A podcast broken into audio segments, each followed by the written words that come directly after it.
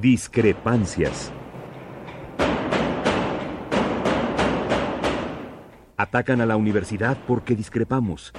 Viva la discrepancia, porque es el espíritu de la universidad.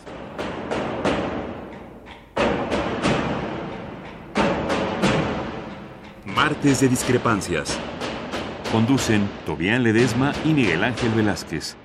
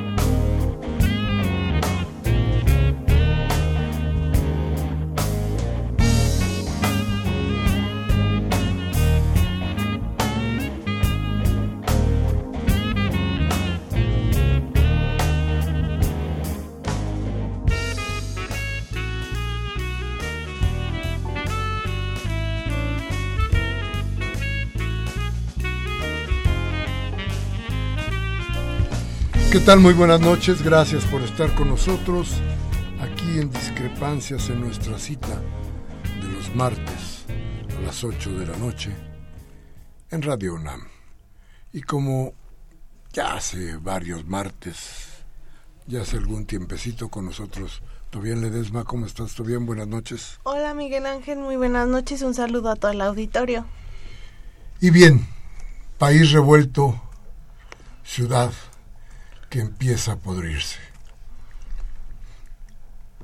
Todo lo que había sucedido en el país y que hemos comentado aquí constantemente acerca de cada uno de los problemas que han venido surgiendo en el país, problemas de violencia y de muerte, problemas que sentíamos que no llegarían a la ciudad, ya están aquí ya están aquí, pero ya estaban aquí desde hace un buen rato. Difícil reconocerlo, aunque, aunque todos lo sabíamos, aunque lo habíamos platicado aquí, aunque habíamos dicho constantemente que esto estaba sucediendo, parecía que no había oídos para todos los gritos de alerta que se tenían día con día.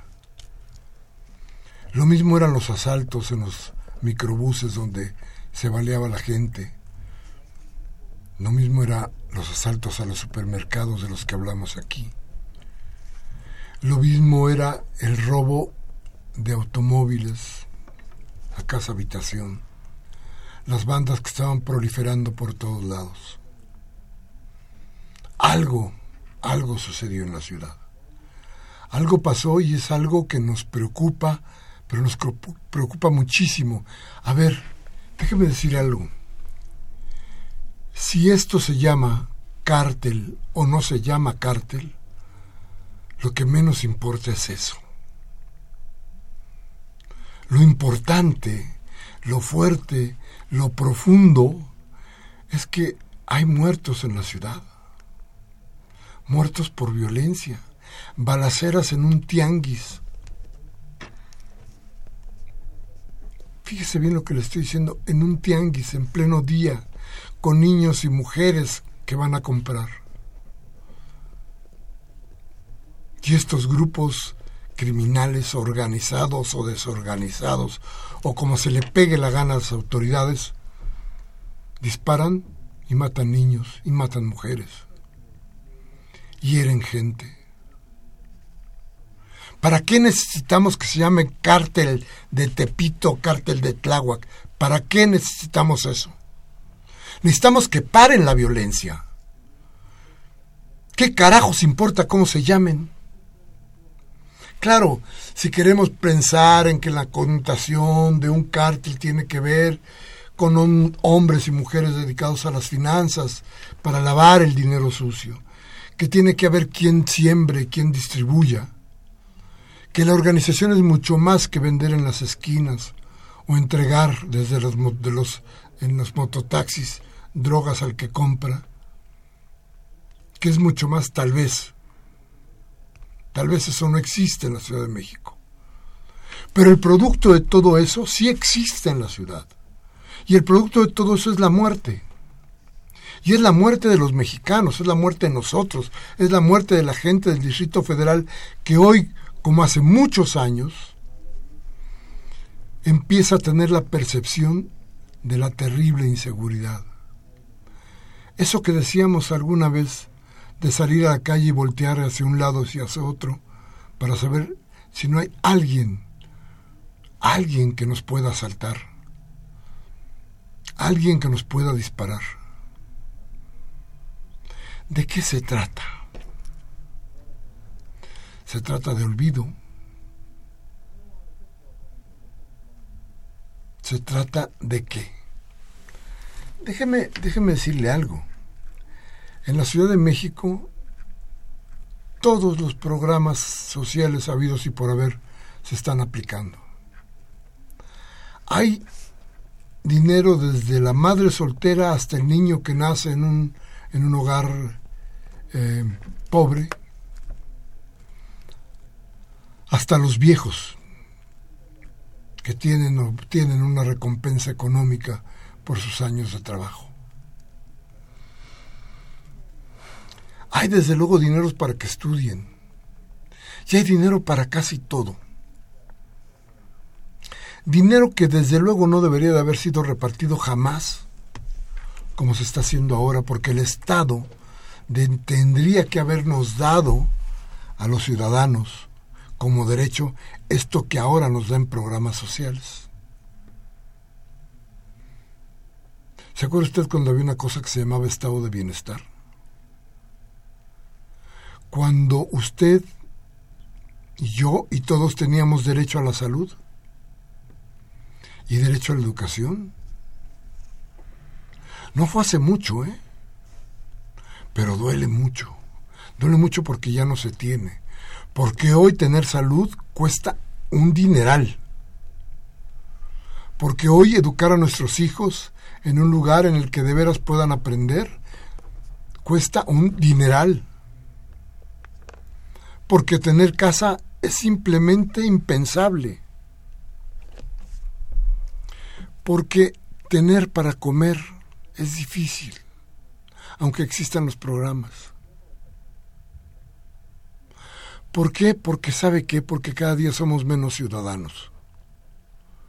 Porque conforme las empresas crecen y conforme las firmas se hacen cada vez más fuertes, nosotros somos menos ciudadanos. Porque cada vez que el Estado se retrotrae de alguna de las obligaciones para permitir que la iniciativa privada o las organizaciones no gubernamentales lo reemplacen, perdemos los ciudadanos. Porque a final de cuentas, el Estado es el representante de los ciudadanos, de nosotros, y el Estado no cumple. Hoy se llama Tláhuac, y vamos a seguir hablando de esto. Mañana, ¿cómo se va a llamar? ¿Milpalta? ¿Cuauhtémoc? ¿Venustiano Carranza? ¿Gustavo Madero? ¿Cómo quiere usted que se llame? ¿Qué tenemos que hacer en la ciudad? Mire, yo no lo sé, pero sí sé una cosa. Hoy más que nunca, fuera los marinos de las calles de la Ciudad de México. Gracias por estar con nosotros. Nuestros teléfonos en el estudio 55 36 8989. Nuestra alada sin costo 01 800 50 52 688. Vamos al corte y regresamos.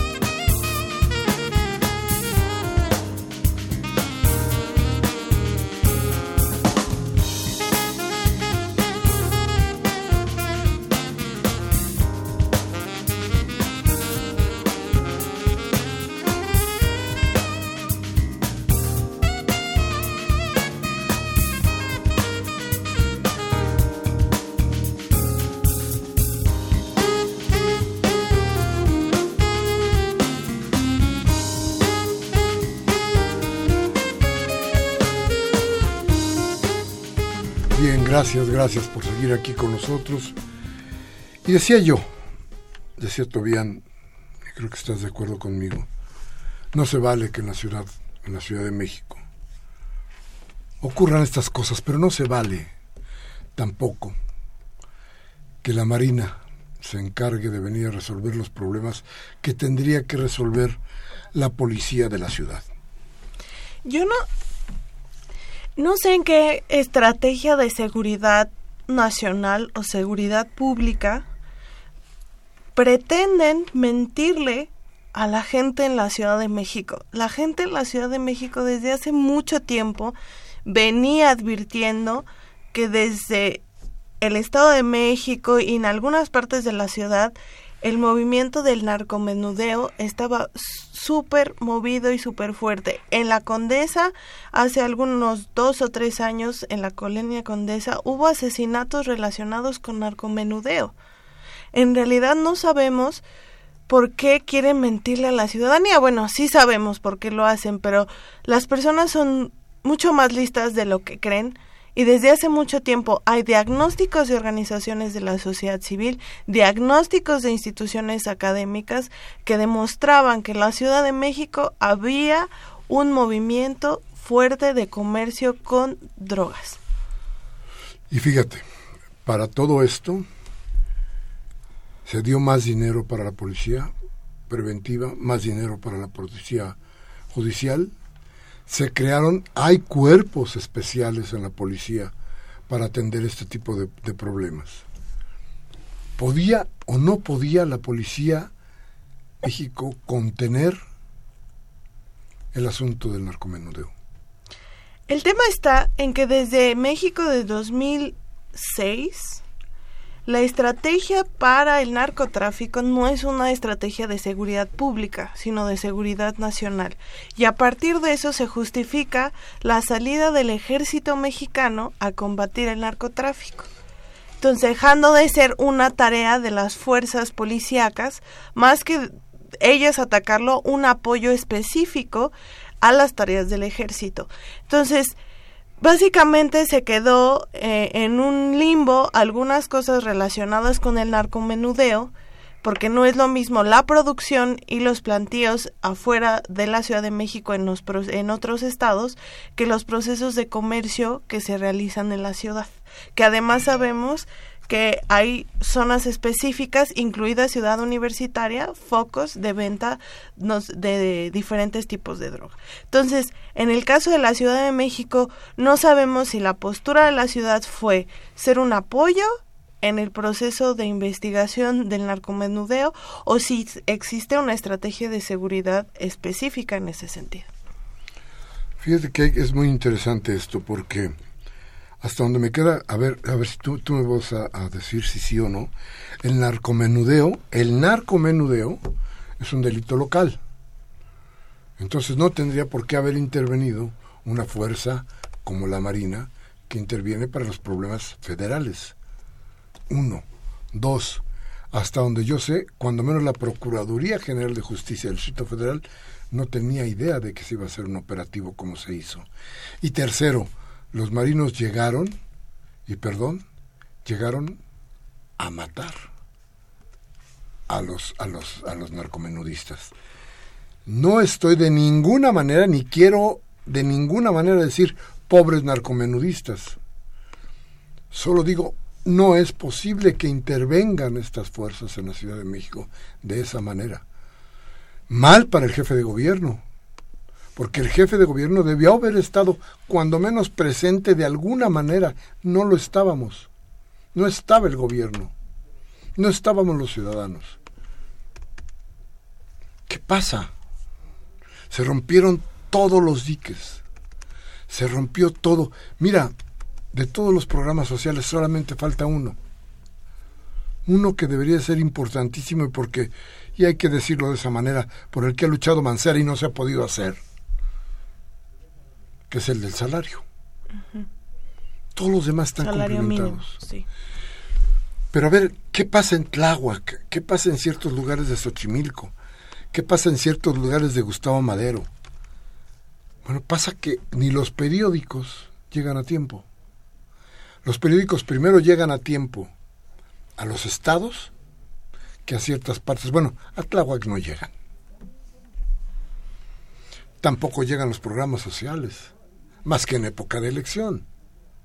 Pero tampoco llegan ninguno de los beneficios que supuestamente se tienen para la población. Un tanto porque los desconocen quienes deben de exigirlos, otro tanto porque el gobierno no llega hasta allá, no alcanza hasta allá, porque su tarea fundamental es aquí, en el centro de la ciudad, y no en la periferia. La periferia está abandonada de muchas maneras. Y el resultado de ese abandono son estos grupos que tratan de, de formar hegemonías en donde tiene que ver lo político, tiene que ver lo económico y tiene que ver muchas cosas. Mire usted, el delegado en Tlalpan está desaparecido, en, perdón, en Tlalpan. En Tláhuac. está desaparecido. Desaparecido me refiero a que no contesta el teléfono, que no hay manera de comunicarse con él, a que no hace mucho, al hablar con su, su gente más cercana, les comunicó su intención de abandonar el país frente a todo lo que estaba sucediendo. ¿Qué pasa, pues? ¿Qué sucede? ¿Frente a qué estamos exactamente? Yo, yo tengo, yo tendría mil preguntas para las autoridades, pero, pero lo más grave de todo esto, insisto, es cómo tenemos que pararlo, qué tenemos que hacer urgentemente para que esto, para que esto se frene. ¿Qué tenemos que hacer? ¿Por qué? A ver, si la Marina entró así, como ya he entrado en otras ocasiones en, operativos fallidos para buscar a otro tipo de delincuentes, si siguen entrando así, ¿qué va a pasar con esta ciudad?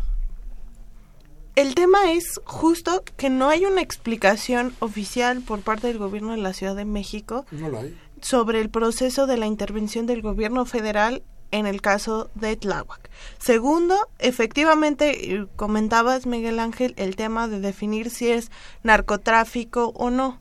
Aunque parece menor, la definición es fundamental porque eso justifica la llegada del ejército a la Ciudad de México y que eh, ponen expuesto la violación de derechos humanos a toda la ciudadanía, porque debemos poner sobre la mesa lo que ha sucedido con el ejército en las calles en la Ciudad de México y en el país. Llevamos más de 200.000 muertos en una guerra contra el narcotráfico, se suman 30.000 desaparecidos en todo este proceso y ahora la Ciudad de México, esta isla que se presumía fuera, ¿no? de todo este proceso ya no lo es más porque se expone que en esta ciudad hay narcotráfico y que en cualquier momento puede intervenir el ejército en cualquier parte de la ciudad. Eso tiene que ver con algo que discutimos mucho en la asamblea en la asamblea constituyente, constituyente. que era darnos soberanía. Soberanía a la Ciudad de México. Final de cuentas, eh, como una reminiscencia de pasados muy, muy dolorosos para los habitantes de la ciudad. Esas reminiscencias de las regencias, queda todavía este tufo, esta idea de lo que significa la Ciudad de México para los poderes. Y tengo la idea de que esto no ha terminado. Que se pone, miren, eh, no hablo regularmente de esto, pero el jueves por la mañana el jueves por la mañana, sí, apareció en la jornada, en, en mi columna, en la columna que yo escribo, en Ciudad Perdida decía yo, cuidado, la violencia en la ciudad es cada día mayor, sí. todo el mundo está alarmado y no se está haciendo nada, cuidado con esto. Yo lo decía eso en la mañana, en la mañana salió publicado, en la tarde estallaba Tláhuac. Y alguien me preguntaba, ¿tú sabías algo? Y me daba mucha risa, le decía, todos lo sabíamos. Así es. Todos lo sabíamos. Yo no tenía idea cuándo iba a reventar.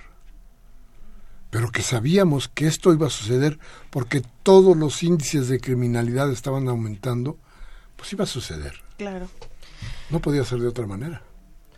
El punto está, Miguel Ángel, es que la apertura, digamos, a un proceso y quienes son expertos en seguridad nacional y todos esos procesos de análisis, es que con la llegada del ejército a la Ciudad de México se abre camino a los procesos relacionados con Estados Unidos y el tema del narcotráfico. Las estrategias de intervención de Estados Unidos con, en otros países tienen que ver también con su llegada a las capitales y el trabajo que hacen directamente en ciertos espacios para la investigación en materia de narcotráfico.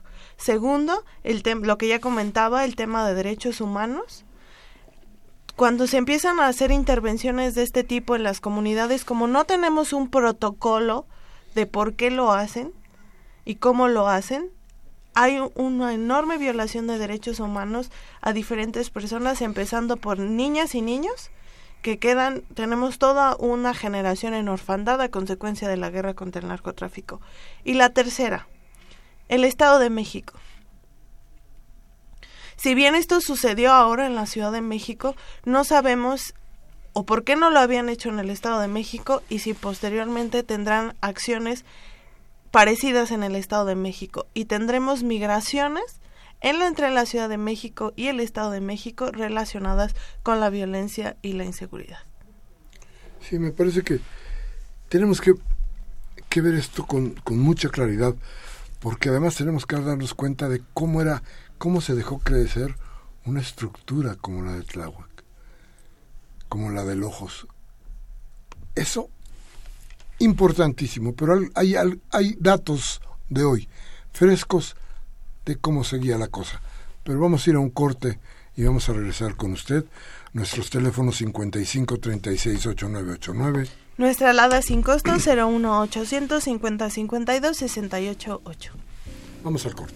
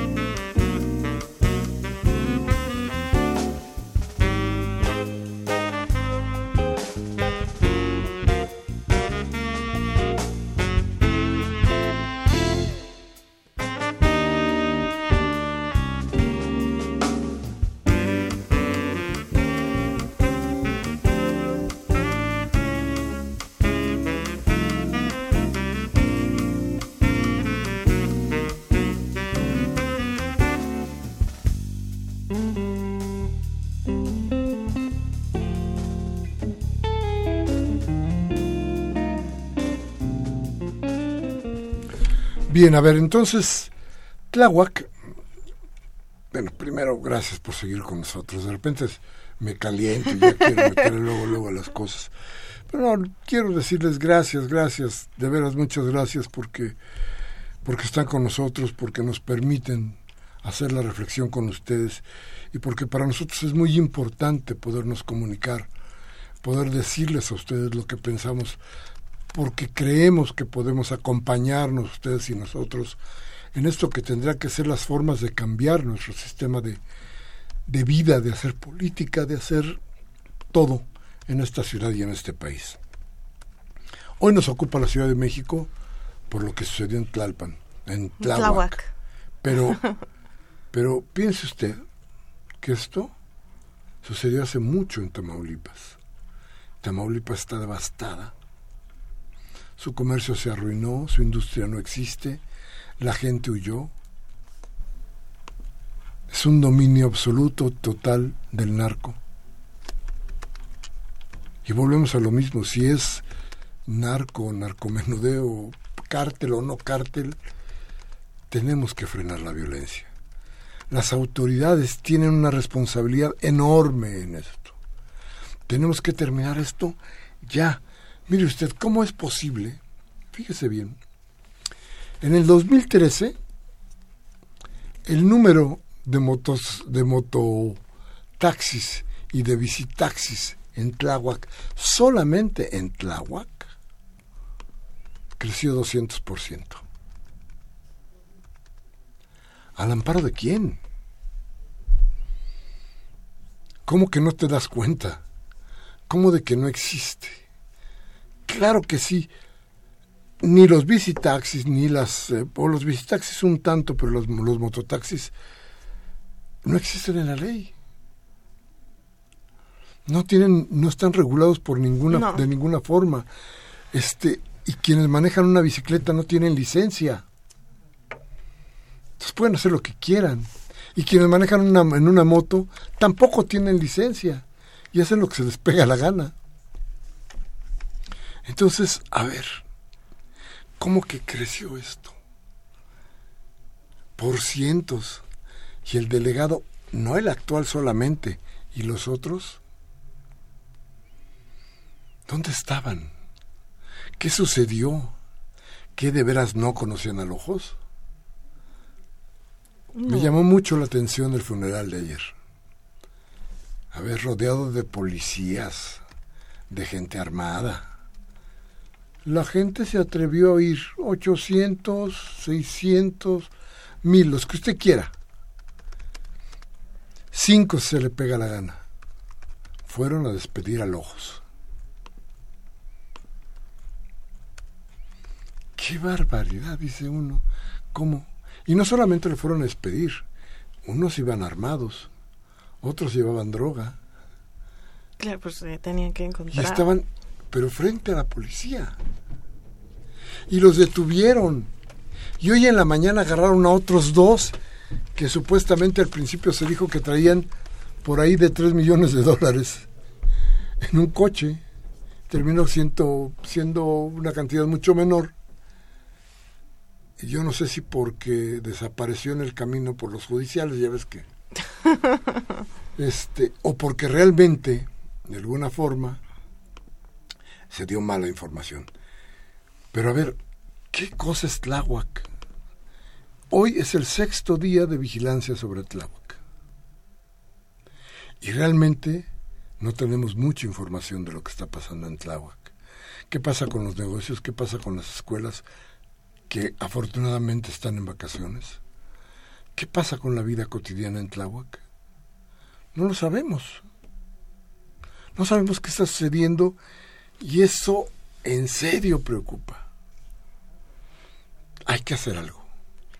Yo, y aprovechando que comentas de que no sabemos qué es lo que está sucediendo, invitaría a las personas que viven en Tláhuac que publiquen en sus redes sociales, en los espacios en los que puedan, lo que está sucediendo. La información que puede transmitir la gente desde los espacios es fundamental para que sepamos si hay alguna violación en materia de derechos humanos, si hay intervenciones que no sabemos, si hay actuaciones de los grupos policíacos, incluso del ejército que no conozcamos, porque muchas veces hay movimientos mucho más pequeños de los que no sabemos y que solo la comunidad se da cuenta. Creo que es muy importante que puedan utilizar las herramientas que tienen al alcance para difundir esta información y que hagan público, ¿no? Que lo pongan en las redes sociales, que lo pongan en todos los alcances, que se comuniquen con sus familiares en otros espacios de la Ciudad de México, porque es la forma en que podemos saber realmente lo que está sucediendo. Hace unos días me pedían en un organismo político que hiciera yo una reflexión sobre la protección al periodista. Y les decía yo que era muy difícil lograr la protección al periodista, pero luego pensé y dije, creo que aquí lo que debería de existir o lo que debería de crearse es un buró de investigación sobre las denuncias de la prensa. ¿Por qué?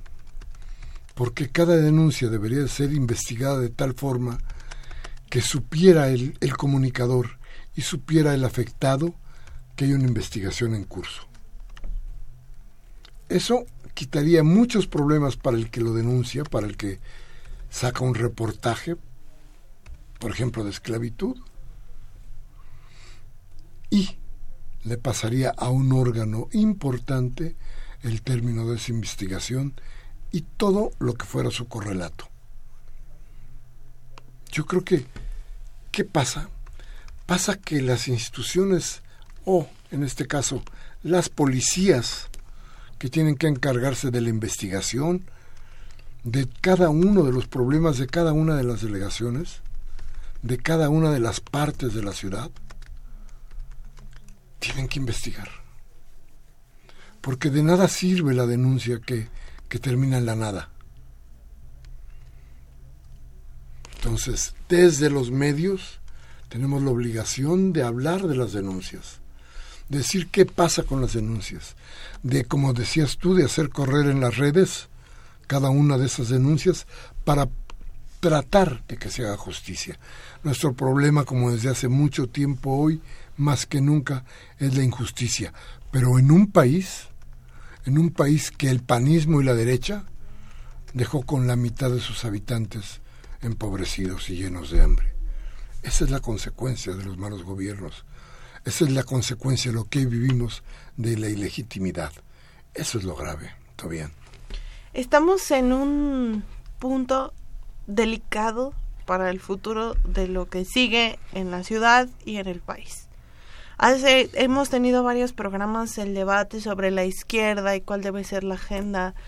Los en este momento la agenda urgente a resolver es el tema de el funcionamiento de estas instituciones y la seguridad para las personas. Porque cuando el Estado empieza a fallar, obviamente hay personas que van a decir yo para qué tengo que responder a este Estado.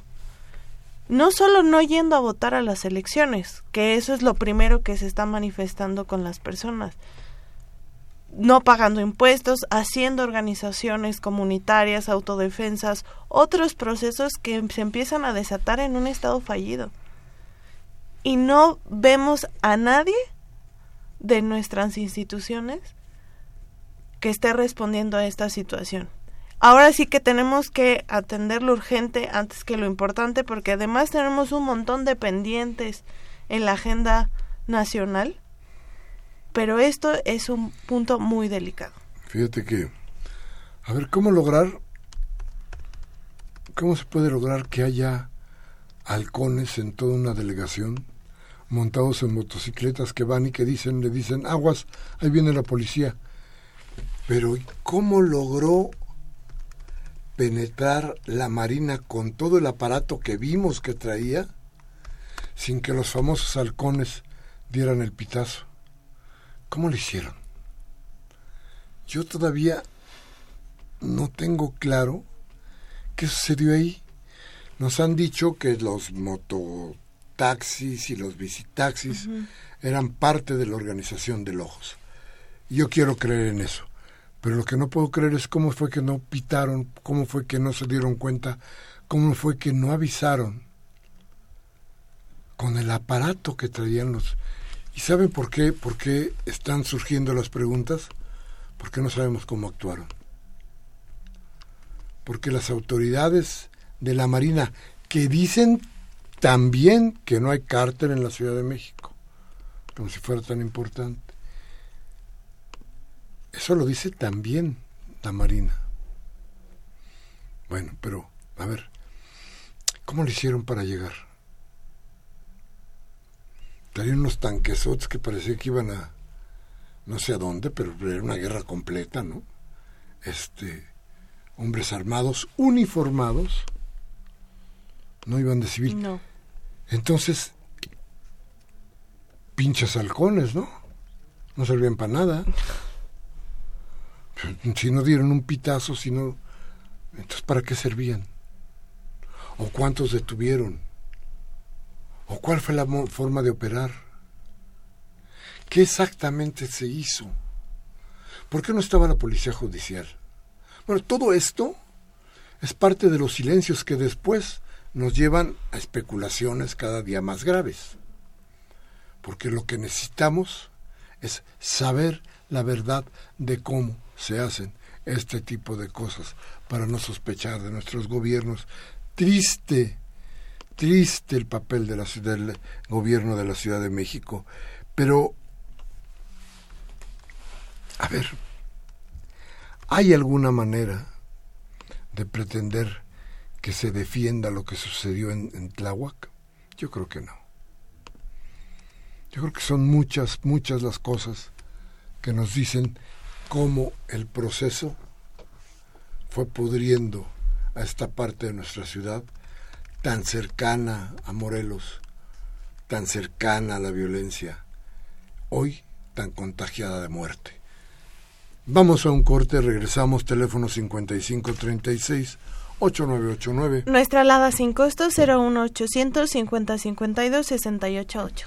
Llámenos, llámenos, esperamos su llamada, esperamos su reflexión. Vamos al corte.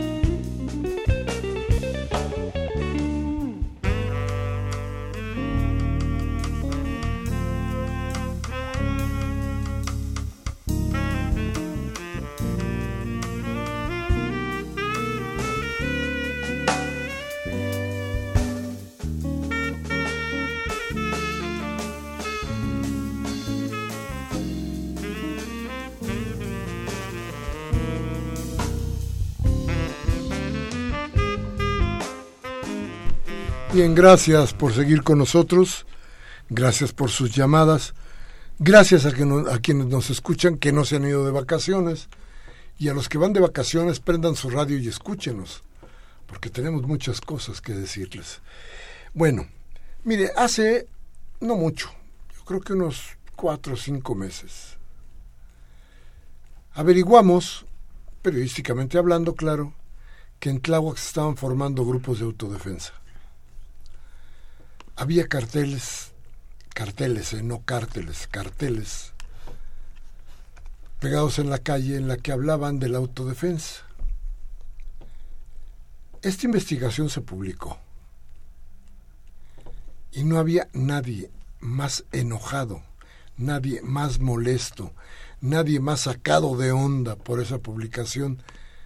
Que era real, que fue real, que las autoridades del gobierno del Distrito Federal. ¿Quién? La policía. ¿Quién? El jefe de gobierno. Indignados por la preocupación. ¿Qué tal si en aquel momento, qué tal si en ese momento se hubieran prendido todos los focos rojos a instancias del jefe de gobierno o del jefe de la policía o de la procuraduría para que se iniciaran las investigaciones que supuestamente, supuestamente, tienen más de dos años o dos años. Caso. La Procuraduría mandó a uno de los tianguis en Tláhuac hace dos años a investigar un caso de robo. Los investigadores o los policías judiciales, como usted quiera decirlo, está publicado también, dos años hace, fueron correteados y baleados por la gente de Lojos. Hace dos años. A ver, entonces, ¿cómo de qué estamos hablando?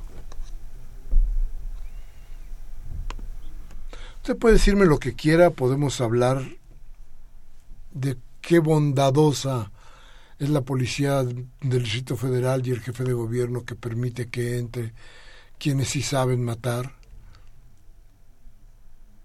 Qué bueno que ellos van a limpiar. Podemos decir lo que quieran. Pero también hay un orden jurídico y son ellos en el gobierno federal los que dicen que nada por encima de la ley. ¿Por qué no la cumplen? Y, y, y peor, ¿por qué no hay una explicación real del jefe de gobierno sobre todo esto. No hay cómo zafarse. Aquí, perdón, pero yo creo que aquí se está planteando que el jefe de gobierno no estaba enterado de un operativo de tal magnitud. Y si estaba enterado, ¿por qué lo permitió? Si el delito, insisto, es un delito del orden local. ¿Por qué lo permitió? ¿Qué había, Tobián? ¿Qué se suponía que había ahí que tenía que ingresar como ingresó la Marina? Yo no sé si las fotos que vimos son ciertas, a lo mejor eran de Irak o de... Algún montaje. Pero era, era terrible, entonces, ¿y cómo lograron entrar sin que la población se alarmara? Además, ¿quién les hemos ido a Tláhuac? Sabemos cómo son las vías de comunicación de Tláhuac. Tienes que cruzar por grandes partes de la ciudad en el sur y no es tan fácil acceder, o sea, tienes que cruzar vías que son las que conectan entre Iztapalapa y Tláhuac y toda esta parte del sur, porque es una zona aislada. el crecimiento urbano no contempló incluir a estas personas ¿no? en sus comunicaciones y entonces es un espacio difícil de acceder. Entonces era evidente que tenían que haberlos visto pasar. No es que haya llegado, ¿no? A través de alguna carretera, alguna carretera federal a Tláhuac. Tiene que pasar, ¿no? Por las entrañas de la delegación. Y más a esas zonas. Y bueno, ¿y qué pasó con la población? ¿Que están acostumbrados a ver marinos en la calle? Gente armada en la calle con uniforme. Hay, hay tantas incógnitas en este operativo que nos hace pensar de todas formas. Mire usted si no es terrible. Pasa lo del Tláhuac, pero un día antes aparece un video en redes sociales que hablaba de un grupo de autodefensa, otra vez, un grupo de autodefensa que tenía detenido a un tipo por ladrón. le habían pegado una madriza que, bueno, valga medio. El tipo estaba con los ojos cerrados, dado al catre, y diciendo que ya no lo volvía a hacer y que eran, que los buenos lo habían atrapado, que él era malo, y que como era tan malo, pues lo estaban castigando. Eso ocurrió en Santa Julia. Santa Julia, un barrio tradicional. ¿Qué cree? En el último año de gobierno de Marcelo Ebrard, se declaró a Santa Julia barrio mágico.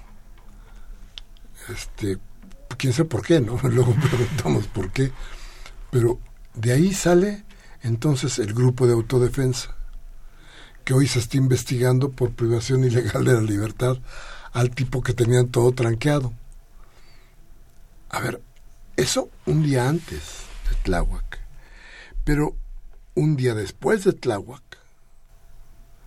resulta que en un tianguis en, Iztapalapa se agarran a balazos. Dos grupos que cobran derecho de piso. ¿Qué? Sí, derecho de piso. Se agarraron a balazos, diez heridos y dos muertos. ¿Quiénes son los heridos? Las amas de casa, los niños, la gente que a un tianguis. ¿Cómo es posible que no exista vigilancia en un tianguis? No sé en qué piensa la autoridad, pero es hora de que abran los ojos. Es hora de dejar de hacer programas de relumbrón. Es hora de dejar de dejar de cortar listones. Y es hora de ponerse a trabajar en los lugares donde esto está sucediendo. ¿Qué pasa con nuestro gobierno yo dejo la pregunta ahí y todo bien porque no encuentro respuestas. El, el viernes tuve el gusto de coincidir con un grupo de jóvenes de la Ciudad de México que llevaban planeando este encuentro desde hace mucho tiempo sobre una estrategia en cada delegación y había jóvenes, había tres jóvenes de Tláhuac y lo que ellos comentan es que esto era una situación donde ellos ya vivían mucha inseguridad. Muchos de los estudiantes de Tláhuac salen, ¿no? A Ciudad Universitaria o a Ciudad al Politécnico, a la UAM a estudiar y comentaban que además de el narcomenudeo que era evidente que se veía en varios espacios de la delegación, los asaltos en el transporte público, la falta de espacios públicos, ¿no? de ocio para las personas es una realidad en Tláhuac. Entonces, las y los jóvenes de Tláhuac están han estado expuestos a diferentes situaciones de violencia desde hace mucho tiempo. Cabe mencionar que Tláhuac es una de las delegaciones, es la tercera, bueno, de las tres delegaciones con más jóvenes de toda la Ciudad de México. Iztapalapa, Tláhuac, y ahorita les digo el dato de la otra delegación, es de estas delegaciones llenas de jóvenes en la ciudad y que ahora están expuestas a la violencia y a la desigualdad. También hay un gran número de niños menores de 12 años. La pregunta está, ¿qué vamos a hacer también en este sentido? En todos los lugares habla, ¿no? De la responsabilidad de las y los jóvenes de ir a votar porque podemos decidir quién va a ser el próximo presidente y el Congreso en el país. La pregunta es, ¿de verdad a estos jóvenes y estos niños que vieron cómo en su espacio intervino el ejército, les vas a pedir que confíen en lo que va para cambiar el país? Estas cosas dejan secuelas en generaciones que tardan mucho tiempo en superarse. Y entonces es una reflexión muy importante y una estrategia además de resiliencia, de actuar colectivo, de estrategias que tenemos que empezar a implementar. Colombia, por ejemplo, ha hecho muchas estrategias de intervención comunitaria para ir removiendo estas secuelas de 50 años ¿sí? de guerra de las FARC y apenas empiezan a hacerse algunas actividades después de 50 años. A nosotros nos queda mucho por recorrer y ni siquiera estamos previendo eso a futuro. Fíjate que es curioso, decíamos de lo de los los eh, los carteles que salieron hablando de la autodefensa en Tláhuac de estos jóvenes que te platican esa historia, de las constantes denuncias que se habían hecho al respecto. ¿Y qué crees? Cuando ves el, en el índice de, de delincuencia del país, de la Ciudad de México, ¿dónde está Tláhuac? Tláhuac aparece como una de las menos violentas. Y esto significa, ¿sabes qué cosa? El silencio y el aislamiento al que está sometido Tláhuac. Es decir, todos, los jóvenes, los viejos, todo el mundo, sabían perfectamente y saben perfectamente qué estaba pasando en Tláhuac.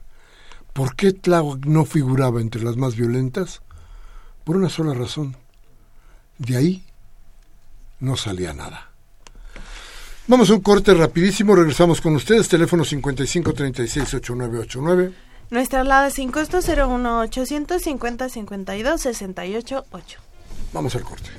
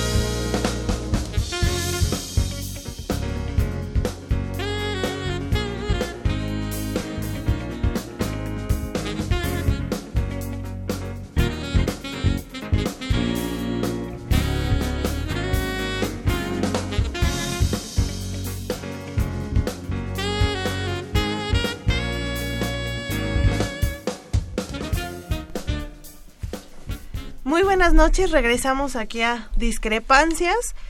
Sé que estamos hablando de un tema muy delicado, pero no quería tomar eh, eh, mucho tiempo para decir que hoy es Día Internacional de las Mujeres Afrodescendientes, Afrocaribeñas y la, de la Diáspora, que es una de las causas en las que estamos trabajando. México es una nación multicultural y afrodescendiente y desafortunadamente también hemos estado expuestos a la violencia, a la exclusión, a la desigualdad y un día como hoy pues es importante recordar que somos una nación multicultural. Pues sí, qué bueno que recuerdas, que no se nos olvide que tenemos también esas partes importantes de libertades que aún conservamos, pese a muchos, ¿eh? que muchos quisieran cerrarle la puerta a cualquier tipo de libertades que se puedan ejercer o que pueda ejercer la población de la Ciudad de México. Pero bueno, Hablábamos ya del silencio, del por qué no están en las estadísticas eh, Tláhuac. Y la verdad, les digo, esto es parte del olvido. Esto es parte del silencio que tiene el olvido. Esto es parte de la desgracia de una población que no ha sido tomada en cuenta para nada. Una población prácticamente inexistente. Fíjese usted qué terrible. Hubo un acuerdo entre delegados de Morena, para que tuvieran la posibilidad de lograr pelear en la Asamblea Legislativa para que se les diera un poco más de presupuesto. ¿Sabe usted qué sucedió? El señor Ricardo Monreal, que dijo que iba a participar con todos para tratar de lograr que hubiera presupuesto más o menos igual para cada uno, se fue a negociar por su parte y lo que le tocaba a todos los demás lo peleó para él y se quedó con todo. ¿Y qué sucedió? Bueno, pues que Tláhuac es de esos lugares en los que simple y sencillamente no llega nada. Bien, vamos con sus llamadas, vamos con su voz, que es lo más importante para nosotros en este programa. Rubén Pinto de Catepec. Era inevitable que el DF se convirtiera en un estado fallido si tienen, un si tienen como un gobernador inepto que solo quiere ser rey. A ver, quiero decirles algo muy importante. De ninguna manera justificamos ni el narcotráfico, no justificamos la criminalidad, no justificamos ninguna de las cosas que significan la violación de la ley. No hay justificación para eso. Ninguna. Pero lo que queremos plantearle a usted es que esto es posible evitarlo si el gobierno pone atención en las cosas que debería tener atención. Si el gobierno tuviera precisamente por el aislamiento, precisamente por la marginación, precisamente por la pobreza, todos sus instrumentos metidos en las delegaciones donde hoy el crimen está como está. Cuidado, ¿cuándo va a reventar Gabriel Hernández? en Gustavo Madero? Bueno, cuidado. Ahí están las cosas gravísimas que todo el mundo sabe. ¿Cuándo se va a enterar el gobierno? Vamos a ver. Karen Dam de Miguel Hidalgo dice, en corrupción, impunidad, pobreza, este país es un desmadre. Que los marinos se vayan de una vez de aquí. Yo no sé qué estamos esperando a que pase. Manuel Munguía de Iztapalapa, la imposición imperial con trampa a los neoliberales vende patrias que hoy suciamente siguen en el poder en México es la transmisión de la riqueza a los Estados Unidos que que hablemos el inglés y estar a la moda con la globalización, según Aurelio Nuño y Peña Nieto, luego para prepararnos para la absorción. Este proceso inicia en 1821 y hoy está concluyendo con el informe del reformismo estructural privatizador que está despojando a todos los mexicanos con una payasada de la estrategia nacional del inglés y la renegociación del TLC. Quieren robarnos hasta la lengua, la identidad y el origen, una ola de estúpidos e incompetentes mediocres que no solo defraudan al mundo, sino a México. Es un gran tema al que tendríamos que hablar sobre la reforma educativa, ¿no? diferentes posturas. Y es, bien, bien importante. Jaime Rojas de Magdalena Contreras dice, lo que está pasando no solamente en Tláhuac, sino en todo el país, es natural. Lo que pasó en la guerra cristera está pasando en la guerra droguera la señora Servino de San Rafael, señora Servino, un saludo. Dice que espantoso se está volviendo el Distrito Federal. Vivimos con miedo. Qué feo sexenio horrible. Y Máximo em, García de Venustiano Carranza dice, debemos toda esta violencia a Felipe Calderón. Él fue quien inició toda esta guerra al Chacal de los Pinos. Es cierto. Eso es verdad. En fin, se acaba discrepancias, le damos las gracias por haber estado con nosotros. Como siempre, le vamos a pedir que reflexione. Le vamos a pedir que lo que hayamos dicho aquí, si le sirve, por favor, platíquelo con sus amigos, tómese un café y hable de lo que aquí hablamos.